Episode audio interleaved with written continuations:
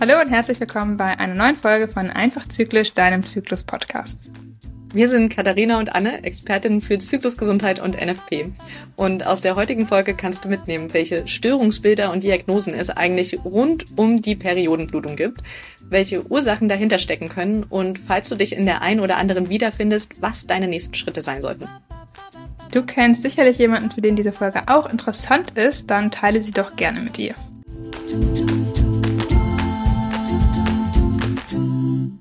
Es gibt ja unglaublich viele komplizierte Begriffe zu Blutungsstörungen und ich bin wirklich sehr, sehr gut da drin, Fachbegriffe richtig auszusprechen. Deswegen bin ich froh, dass Katharina heute mit dabei ist und ähm, mich da regelmäßig unterstützen kann.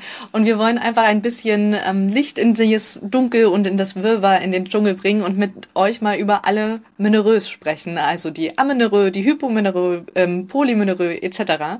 Und wir haben uns überlegt, dass wir die ein bisschen aufteilen, nämlich ähm, was beurteilen Sicherheit dir eigentlich an der Blutung? Also es gibt die Minerös, die sich darum kümmern, wie häufig tritt eigentlich deine rege Blutung auf.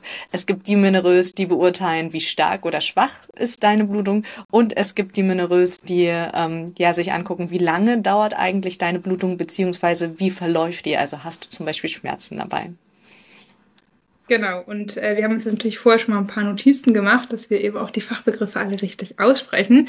Und wir würden einfach mal starten mit dem Paket der Häufigkeit sozusagen, also Amenorrhoe, Oligono Oligomenorrhoe, guck mal, jetzt kann ich es doch nicht richtig aussprechen, und Polymenorrhoe.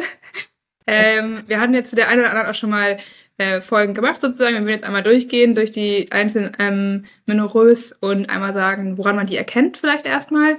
Das ist ja auch immer ganz interessant, um für sich so ein bisschen zu beurteilen, auch ob das was ist, was man selber vielleicht von sich als Symptom kennt. Und dann auch ganz kurz einmal anzureißen, was mögliche Ursachen sein können, dass man vielleicht diese Blutungsstörung bei sich hat. Und dann haben wir aber zu den meisten Ursachen tatsächlich auch schon nochmal ähm, andere Podcast-Folgen aufgenommen, auf die wir dann immer nochmal hinweisen würden. Und jetzt würde ich sagen, starten wir doch direkt mal mit der Amenorrhoe. Mhm, genau, die Amenorrhoe, das kann ich inzwischen auch schon gut aussprechen. Ähm, das bedeutet tatsächlich, dass du über 90 Tage keine Blutung mehr hattest. Also dass du sehr, sehr lange oder gar keine Zyklen mehr hast. Und ähm, ja, die sind ja tatsächlich auch ziemlich ungesund, weil das bedeutet, dass du auch keinen Eisprung oder einen viel zu seltenen Eisprung hast und damit auch eine krasse hormonelle Disbalance kommt, weil dir einfach das Östrogen dann und das Progesteron am Ende fehlt. Und als Ursache sehen wir so Sachen wie ähm, eine hypothalamische Amenorrhoe zum Beispiel, also dass dein Körper zu viel Stress registriert. Und Stress kann dabei wieder bedeuten, dass du zu wenig gegessen hast oder einfach eine Mangelernährung hatte, also dass bestimmte Mikronährstoffe, Makronährstoffe deinem Körper fehlen. Aber auch so Sachen wie Diäten, Leistungssport, ähm, wenig Schlaf und tatsächlich auch, dass du zu wenig wiegst, also dass dein Körper einfach auch so ähm, eine Untergrenze an Gewicht erreicht hat, dass er sagt, mit einer Schwangerschaft könnte ich jetzt eh nicht überleben, weil mir die Reserven dafür fehlen. Ähm, genau, und da gibt's aber wirklich eine sehr, sehr ausführliche Folge zu. Da hatte ähm, Katharina vor allem von ihrer persönlichen Geschichte erzählt. Guck da mal rein, die heißt sowas wie Hilfe, meine Blutung fällt aus, aber ich bin nicht schwanger. Genau. Und vielleicht noch mal ganz kurz aus dem niedrigen Gewicht, weil bei mir zum Beispiel war es damals auch so, dass ich normalgewichtig war, aber trotzdem meine Periode ausgeblieben ist. Deswegen niedriges Gewicht heißt nicht immer, dass man da sein BMI berechnen kann und dass man sagt, ja, solange ich noch im Normalgewicht bin, ähm, ist das nicht die Ursache, sondern das kann trotzdem durchaus die Ursache sein, einfach durch die, durch die Stresssymptome, die der, die der Körper eben einfach aussendet. Und was auch noch wichtig ist, wenn man jetzt direkt nach dem Absetzen der Pille zum Beispiel ist und da erstmal vielleicht drei Monate keine Periode hat, dann ist das jetzt, zählt es trotzdem als Amenorrhoe, ja. Aber dann kann es auch sein, dass der Körper das sich einfach noch umstellt und das ist halt vielleicht einfach so, ne, da soll man so drei bis sechs Monate ruhig mal warten. Das ist jetzt nicht ganz so ungewöhnlich, sag ich mal. Mhm. Und man hat zum Beispiel auch eine Amenorrhoe, wenn man in der Stillzeit ist. Ähm, auch da ist es nicht ungewöhnlich. Also es gibt so ne, ein paar, da gehen wir, glaube ich, auch in der Folge noch drauf ein, ein paar Punkte im Leben, wo es in Ordnung ist, auch mal keine Blutung zu haben. Aber wenn das auf dich nicht zutrifft oder wenn du jetzt die Pille abgesetzt hast und schon mehr als drei bis sechs Monate keine Periode hast, wie es bei mir damals ja auch so war, dann ist es auf jeden Fall wichtig, dass du dich damit auseinandersetzt. Mhm. Genau. Ich glaube, generell kann man das sagen, dass immer, wenn hormonelle Umstellungen sind, sei es in der Pubertät, ähm, später Schwangerschaft beziehungsweise dann Wochenbett und Stillzeit, Pille absetzen oder andere hormonelle Verhütung absetzen und dann auch, wenn wir Richtung Wechseljahre wiederkommen und auch wieder eine hormonelle Umstellung ist, all das hat natürlich Einfluss auch auf die Blutung und dann kann es sein, dass du ein oder zwei dieser ähm, Minerös, die wir heute vorstellen, für dich für kurze Zeit beobachten. Und wenn es ein bis zweimal im Jahr vorkommt, dann total fein, heißt einfach, dein Körper hat sich eben ja angestrengt und musste sich anpassen. Wenn es aber deutlich häufiger vorkommt oder tatsächlich sogar bei dir Standard ist, dann solltest du da dir schon mal die Ursachen genauer anschauen und zur Arzt oder Ärztin gehen. Voll.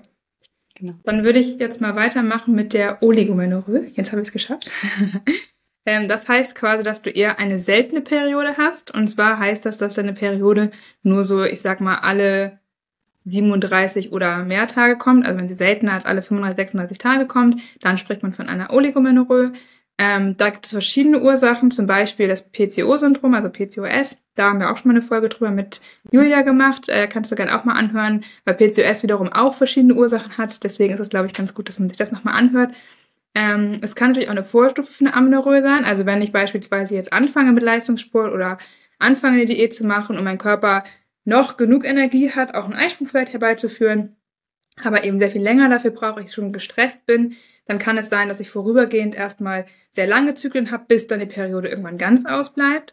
Ähm, es kann auch bei Übergewicht so sein. Ähm, auch da ist, kommt es häufiger vor. Das hängt aber auch häufig wieder ein bisschen mit PCO zusammen, ehrlicherweise.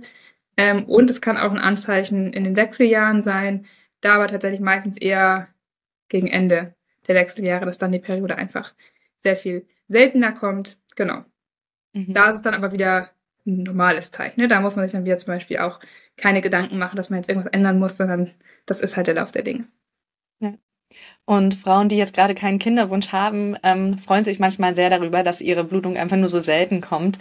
Ähm, leider ist es nicht so einfach, weil für deine langfristige Knochengesundheit zum Beispiel, aber auch ähm, für dein Nervensystem etc. sind halt die Östrogene und die Progest das Progesteron, was in deinem Körper nach dem Eisprung gebildet wird, ziemlich wichtig. Und wenn das so häufig ausfällt oder einfach komplett nicht mehr produziert wird im Körper, dann geht es halt wirklich an die Substanz und kann dir vor allem langfristig wirklich Probleme machen, dass du viel früher Osteoporose bekommst zum Beispiel, also ähm, viel früher schon mit deiner Knochengesundheit zu tun hast, etc.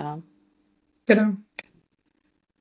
So, das Gegenteil von einer sehr seltenen Periode ist eine sehr häufige Periode.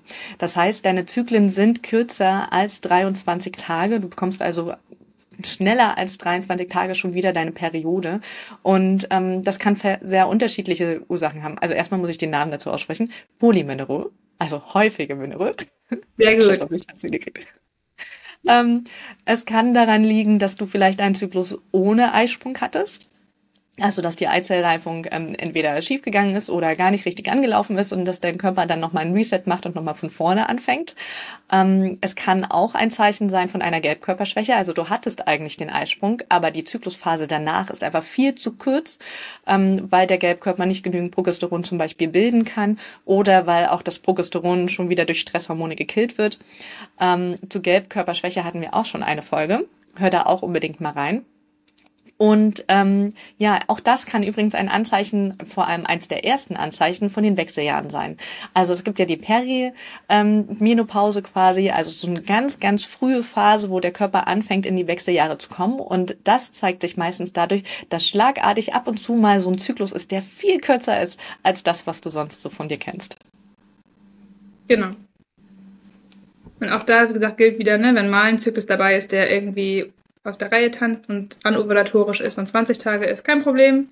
Wenn es ständig bei dir so ist, dann solltest du da auf jeden Fall der Ursache auf den Grund gehen. Wenn du nicht gerade schon Richtung Wechseljahre gehst, da ist es dann, wie gesagt, wieder normal. So, jetzt haben wir einmal die drei Blutungsstörungen, was die Häufigkeit angeht, ähm, mhm. gesagt. Jetzt will wir nochmal auf die Stärke eingehen. Natürlich kann das auch, kann man auch beides haben. Ne? Also man kann auch eine, ich sag mal, das ist sogar häufig wahrscheinlich sogar so, dass man einige Sachen in Kombination dann hat. Aber wir würden jetzt einmal durch die zwei ähm, Blutungsstörungen, was Stärke angeht, gehen. Da haben wir erstmal die Hypomenorrhoe. Das ist eher eine eben zu leichte Periode sozusagen. Ja. Und da spricht man davon, wenn du weniger als 25 Milliliter über die Dauer der Blutung verlierst. Wenn du jetzt irgendwie zum Beispiel Menstruationstasse hast, die meisten haben so um die 20, 25, 28 Milliliter Fassungsvermögen, würde ich sagen. Also wenn du über die Tage, die du blutest, weniger als das verlierst, dann ist es zum Beispiel eine Hypomenorrhoe. Generell auch wenn du weniger als drei Tage eine Blutung hast, äh, wenn du an keinem Tag irgendwie rotes Blut siehst, also eher nur so Schmierblutung hast, ähm, und wenn du auch irgendwie keinen Tag hast, an dem du vielleicht jetzt zum Beispiel keine Tassen, Tassen verwendest, sondern wenn du irgendwie ja nicht mal einen Tag hast, an dem du zwei, drei normale Tampons oder Binden brauchst, ähm, dann ist das auch ein Zeichen für eine zu schwache Periode. Da ist die Ursache eigentlich ein niedriges Östrogenlevel. Ähm, dann Östrogen baut ja die Gebärmutterschleimhaut im vorherigen Zyklus auf. Und wenn das eben zu niedrig ist, ist nicht besonders viel aufgebaut und dann kann eben auch weniger abgeblutet werden. Es kann aber auch zum Beispiel sein, dass ähm, im Zyklus gar kein Eisprung war, also ein sogenannter anovulatorischer Zyklus. Ähm, auch dann haben wir tendenziell eher nur eine leichte Schmierblutung, ähm, wenn überhaupt sozusagen eine Blutung eintritt. Und niedriges Östrogenlevel kommt dann eben auch wieder, so wie auch ein fehlender Eisprung, häufig durch sowas wie Stress, Diäten, Leistungssport, Untergewicht, was wir vorhin eben alles auch bei Amenorrhoe und auch bei Oligomenorrhoe schon mal so ein bisschen angedeutet haben. Also das sind dann, deswegen gehört das auch häufig so ein bisschen ähm, zusammen oder kann das durchaus auch zusammen dann auftreten. Mhm. Ihr merkt schon, bei der Ursachenforschung geht es immer darum, rauszufinden, war denn jetzt trotzdem ein Eisprung da oder nicht. Und ich kann euch nur wärmstens empfehlen, unsere frühen Folgen anzuhören, wo wir auch ähm, genau darauf eingehen, wie findest du eigentlich raus, ob du einen Eisprung hattest oder nicht. Und mit der symptothermalen Methode, so wie wir sie lehren oder euch beibringen, geht das eben ziemlich einfach. Und ähm, das hilft total, um nicht im Dunkeln zu tappen. Genau. Cool. Cool. Ähm, das Gegenteil von der Hypomenorrhoe ist die Hyper Monerö. Und das ist quasi ähm, statt zu wenig einfach viel zu viel. Nämlich man spricht schon von zu viel Blut während der Periode, wenn es mehr als 80 Milliliter sind. Ähm, oder wenn du an einem Tag eigentlich mehr als fünf oder sechs Periodenprodukte der normalen Stärke, also ich rede jetzt nicht fünf, sechs Super-Tampons, sondern fünf, sechs normale Tampons quasi benötigen würdest. Oder ähm, wenn du deine Menstruationstasse teilweise alle zwei, drei Tage, äh, alle zwei, drei Stunden leeren musst. Ähm, die Hypermenorrhoe bedeutet, ähm, dass du einfach wahrscheinlich eine sehr dicke Gebärmutterschleimhaut hattest, die aufgebaut wurde. Also das deutet eher auf eine Östrogendominanz hin, dass du sehr viel Östrogen auch in deinem Blut hattest. Dazu hatten wir auch schon eine Folge rein nur zu der Östrogendominanz. Also schau da, hör da unbedingt mal rein. Ähm, Östrogendominanz kann durch ähm, sehr hohe Stresslevel zum Beispiel entstehen, durch Übergewicht, eine Insulinresistenz, aber auch da spielt Testosteronwert mit rein. Also also wenn du einfach körperlich sehr aktiv bist ähm, und wenig Pausen machst, kann es auch zu einer Östrogendominanz fallen. Ähm, eine andere Ursache statt hohen Östrogenlevel kann aber auch sein, dass dein Körper einfach Probleme hat, die Äderchen, die in der Gebärmutter geplatzt sind, wieder zu schließen. Durch zum Beispiel eine Gerinnungsstörung. Und eine Gerinnungsstörung, die uns wirklich sehr am Herzen liegt, von der wir gerne erzählen, ist das von Willebrand-Syndrom, was eine von 100 Frauen oder generell eine von 100 Menschen hat. Und wir haben viele tausend Zuhörenden. Das heißt, es wird einige Leute, die hier zuhören, betreffen. Nur sehr, sehr wenig wissen leider davon. Und leider wissen auch bisher sehr wenig Ärzte und Ärztinnen davon. Also, wenn ihr eine sehr starke Blutung habt, dann hört bitte unbedingt in diese Folge rein. Da geben wir euch nämlich auch Tipps, wie ihr für euch rausfindet, ob ihr das habt und vor allem auch einen Ausblick, was das bedeutet. Also, es ist keine Diagnose, vor der man Angst haben muss, sondern die wirklich sehr hilfreich ist und ähm, mit der man dann sehr gut arbeiten kann. Und eine andere Möglichkeit, warum du eine sehr starke Blutung hast, ist auch wieder das PCOS. Also es bringt zwar die Zyklen total durcheinander und es kann sein, dass du Ewigkeiten auf deine Periode wartest, aber dass, wenn sie kommt, sie auch sehr, sehr stark ausfallen kann, eben weil sich die Gebärmutterschleimhaut über so einen langen Zeitraum auch aufgebaut hat. Genau. Und das waren jetzt quasi die beiden, die so ein bisschen ähm, ja auf die Stärke der Periode eingehen, also Hypo- und Hypermenorrhoe. Jetzt haben wir noch eine, die so ein bisschen auf die Dauer der Blutung eingeht. Das hängt aber häufig tatsächlich auch so ein bisschen dann mit der ähm, Stärke der Blutung zusammen. Und zwar ist das die sogenannte Menorrhagie. Das bedeutet, dass du über fünf bis sechs Tage eine Blutung hast. Also zählt vor allem auch Schmierblutungen nach der Periode noch mit. Erinnerung, Schmierblutung vor der Periode zählen nicht zur Periode. Ähm, die zählen noch zum alten Zyklus sozusagen und sind dann immer eher ein Hinweis auf Progesteronmangel. Aber alles, was sozusagen ab dem ersten, Tag der, Peri ersten Tag der Periode, also dann, wenn du eben den ersten Tag frisches rotes Blut siehst, was das ab da länger dauert als fünf bis sieben Tage, auch inklusive Schmierblutungen, die da noch folgen, zählt eben als Menorrhagie. Und das ist dann häufig, wenn ich so lange blute, auch irgendwie gleichzeitig eine Hypermenorrhoe, also eine sehr starke Blutung, was Anne eben meinte. Ähm, es kann aber eben auch, also deswegen sind die Ursachen auch ähnlich oder können auch ähnlich sein. Also auch zum Beispiel beim von Willebrand-Syndrom kann es durchaus sein, dass man eben sehr, sehr lange blutet. Ähm, es kann aber auch sein, dass eben einfach Klumpen sind, die nicht abblutet werden können. Also dass man da nochmal schauen muss, wie man vielleicht auch die Gebärmutter noch besser unterstützen kann, ähm, die Muskelkontraktion noch besser unterstützen kann, damit dann eben auch ähm, alles abgeholt werden kann. Und wenn du generell viele Schmierblutungen im Zyklus hast, also das Gefühl hast, du blutest eigentlich gefühlt immer so ein bisschen, dann kann das ein Hinweis auf eine Schilddrüsenfunktionsstörung sein. Da auf jeden Fall dann mal ähm, erst ärztlich abklären lassen. Oder wenn das sehr frisch erst aufgetreten ist, auch gerne mal gucken, ob es sonst irgendwie Chlamydien oder sowas sein kann. Auch das kann zum Beispiel zu ähm, vielen Zwischenblutungen führen. Ähm, da am besten aber einfach mal zu deiner Ärztin oder zu deinem Arzt gehen. Mhm. Wir haben auch schon mal eine Folge gemacht über die verschiedenen Blutungsarten. Also Schmierblutung vor dem Eisprung, nach dem Eisprung, ab wann zählt man eigentlich, ist es eine Periode und nicht mehr eine Schmierblutung etc. Also wenn dich das so ein bisschen verwirrt und du nicht weißt, gehört das jetzt schon zur Periode oder nicht, zähle ich das jetzt mit oder nicht, dann hör da unbedingt nochmal rein, weil da dröseln wir das wirklich ganz genau auf, was die Blutung eigentlich bedeutet. Und es gibt übrigens auch schon eine Blutung um den Eisprung herum, die man nicht als Schmierblutung, sondern eher als Eisprungsblutung bezeichnet. Also es kann wirklich sehr verwirrend sein. Ähm, und daher hör da gerne mal rein. Genau. Okay. Und ja, dann die letzte Minerö, die uns noch auf unseren Recherchen über den Weg gelaufen ist, ist die Dysminerö. Und die bedeutet einfach, dass du starke Schmerzen während der Periode hast. Leider ähm, gibt es die Diagnose erst, wenn es wirklich starke Schmerzen sind, weil ich bin ja der Meinung, es dürfen überhaupt keine Schmerzen da sein in einer gesunden Menstruation. Ähm, und zu Regelschmerzen haben wir ja auch schon einige Folgen gemacht oder spreche ich einfach super gerne drüber, weil es mein Herzensthema ist dass wir einfach nicht darunter leiden müssen, weil es nicht normal ist, nicht dazugehört. Und was sind so die häufigsten Ursachen für ähm, Menstruationsbeschwerden? Meistens die Wahl der Periodenprodukte tatsächlich, also dass Periodenprodukte, die intern getragen werden in der Vagina, dass die zusätzlich den Beckenboden zum Beispiel reizen können und dadurch zu Verkrampfungen führen. Ähm, die Ernährung ist ein großes Thema dass ich vielleicht gerade zur Menstruation große Portionen esse, die auch noch blähend wirken, dadurch der Darm gereizt ist und der quasi die Gebärmutter mit anreizt oder ich große Blutzuckerschwankungen habe und dadurch mein Körper auch gar nicht richtig die Kraft hat, die Menstruation abfließen zu lassen etc. Ähm, Magnesiummangel und dadurch schneller zu Verkrampfungen kommt, weil die Gebärmutter ja ein Muskel ist, der sich wirklich stark bewegen muss während der Menstruation. Aber es gibt natürlich auch so Ursachen wie die Endometriose, die eine richtige Krankheit ist und eine von zehn Frauen tatsächlich auch betreffen kann. Oder so Sachen wie Polypen, Zysten, Myome, ähm, Tumore etc. Wobei wirklich ähm, viele Frauen, wenn ich denen das sage, dass das eine Ursache von Regelschmerzen haben, haben gleich Angst, dass es die betrifft. Und es ist eher die Seltenheit. Also man kann zum Beispiel auch mit Polypen eine schmerzfreie Periode haben. Es kann aber auch für, zu Schmerzen folgen. Also ähm, wenn ihr große Schmerzen habt, dann geht einfach mal zum Gyn und ähm, lasst da mal reinschauen ob es eine dieser Ursachen sein kann. Und manchmal ist es einfach total erleichternd zu hören, dass es das nicht ist. Und dann wisst ihr, dass ähm, ihr andere Stellschrauben anpacken könnt. Und da habt ihr das kostenlose E-Book gegen Regelschmerzen, was ihr zum Beispiel auf meiner Webseite findet.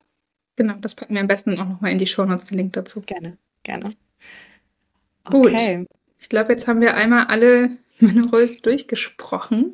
Ähm, ja. Wenn ihr noch Fragen dazu habt, also wenn du es jetzt gehört hast und sagst, hey, dieses eine oder andere, könnt ihr da noch mal mehr drauf eingehen, auch wenn wir jetzt ja schon sehr viele andere Folgen dazu haben. Da haben wir jetzt ja in dieser Folge sehr viel auf andere Folgen hingewiesen. Ähm, aber mhm. wenn da mhm. trotzdem noch Fragen aufkommen, schreibt uns die gerne auch einfach an einfachzyklisch.gmail.com. Ähm, wir werden wie immer auch am Ende dieser Staffel wieder eine Q&A-Folge natürlich machen und sind auch freuen uns auch immer über Inspirationen, über Ideen, worüber man noch mal Folgen machen kann. Ähm, deswegen, da schreibt uns gerne, wenn ihr irgendwas habt, wo ihr noch mal mehr zu wissen wollt.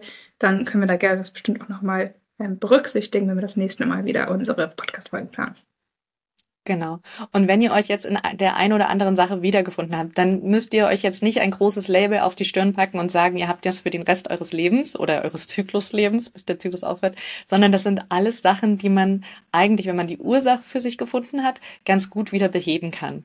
Wenn man die Hormone ins Gleichgewicht bringt, wenn man die Stressfaktoren ähm, reduziert, seinen Körper einfach stärkt und ähm, dadurch auch ja, dafür sorgt, dass er sich wieder in einem Gleichgewicht befindet, wo er sagt, ich kann es mir leisten, eine Menstruation oder einen Zyklus zu etablieren, einen Eisprung auch tatsächlich zu etablieren. Weil wenn wir uns weil den evolutionären Hintergrund davon angucken, ist ja ein Zyklus immer dafür da, um auch schwanger zu werden, um Kinder zu kriegen. Und das ist ein Risiko früher, noch vor 100 Jahren gewesen. Ja, da sind viele Frauen dran gestorben, wenn sie im falschen Zeitpunkt oder ähm, einfach nicht gesund genug waren, um schwanger die Schwangerschaft zu ertragen oder die Geburt auch zu überleben. Und deswegen ist das ähm, ein Risiko, was der Körper ungern eingeht.